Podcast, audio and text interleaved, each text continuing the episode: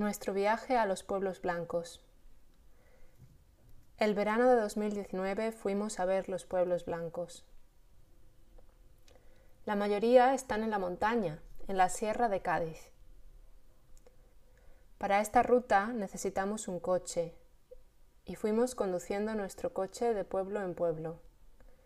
Andalucía es conocida por muchas cosas, la playa, el flamenco, los caballos, sus monumentos, las ferias. El verano de 2019 fuimos a hacer una ruta muy especial, la ruta de los pueblos blancos. Nuestra primera parada fue en Jerez de la Frontera. Jerez tiene monumentos maravillosos. Jerez representa la historia y la tradición andaluza. Pudimos ver, por ejemplo, las murallas y su catedral, la Catedral de Jerez es una construcción del siglo XVII. Esta catedral se construyó sobre la Mezquita Mayor de Jerez y la antigua iglesia de El Salvador. La muralla de Jerez fue construida por los almohades entre los siglos XI y XII. La función de la muralla era rodear y proteger la ciudad. También, por supuesto, disfrutamos de las tapas, una de mis tapas favoritas es el salpicón de marisco. Está hecho de tomate, pimiento, cebolla, pepino y marisco, como por ejemplo gambas o trocitos de calamares. Siempre que voy a España en verano me gusta comer salpicón de marisco. Nuestra segunda parada fue Arcos de la Frontera. Después de aparcar nuestro coche, fuimos a ver el pueblo, Andamos y andamos cuesta arriba durante bastante tiempo. Eran las cuatro de la tarde y hacía muchísimo calor. En nuestro camino encontramos un gato durmiendo a la sombra sobre una ventana, en la zona más fresca de la calle. Qué suerte tenía ese gato. Nosotros también queríamos sentarnos para poder tomar una cerveza fría. Finalmente encontramos un bar y nos sentamos allí a tomar una sangría. Fue la mejor sangría de mi vida, después de horas y horas andando bajo el sol. Aunque estábamos bastante cansados, debo admitir que valió la pena ver este pueblo. Tiene miradores desde donde puedes ver todas las montañas. Allí tuve la oportunidad de hablar también con una persona que cuida de aves salvajes y vi también de cerca un búho real es un animal muy bonito y majestuoso.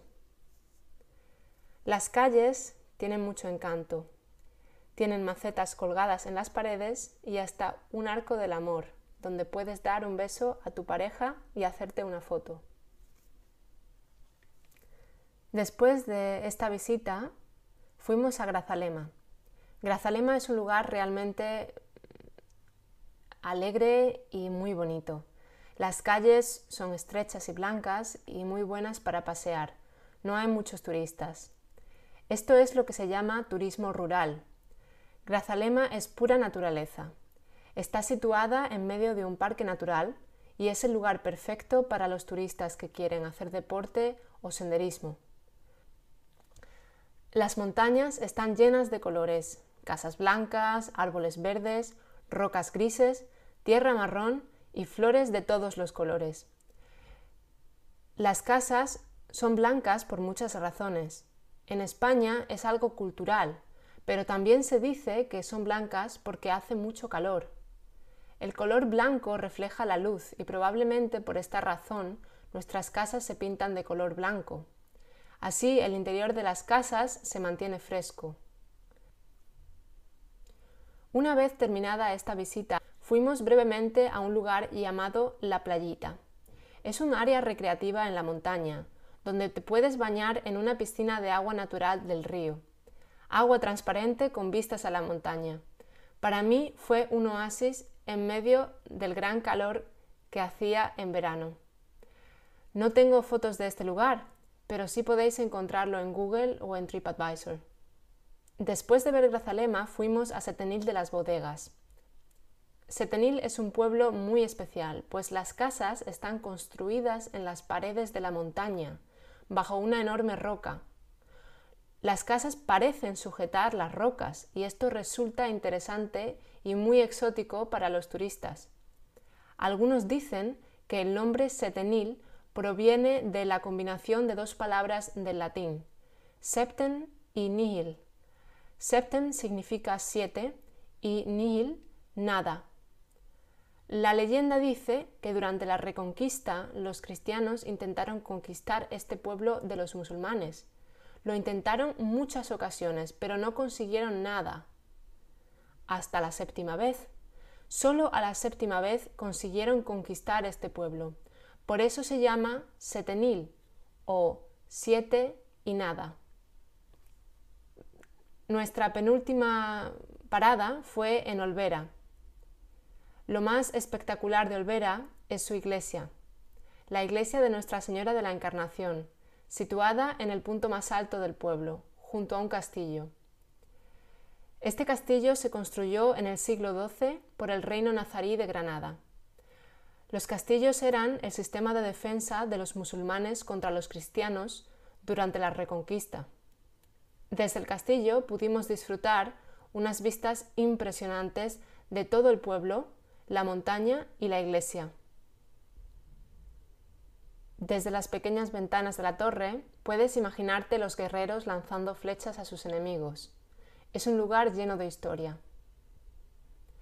Por último, llegamos al destino final, la playa, por supuesto. No puedo vivir sin la playa en verano. Me encanta el mar, y disfrutar del agua bajo el sol. Nerja es el lugar perfecto para ello, aunque este lugar no es tan tranquilo. Nerja es especialmente turístico y ves a mucha gente. Sin embargo, no siempre tienes que ir al centro de Nerja.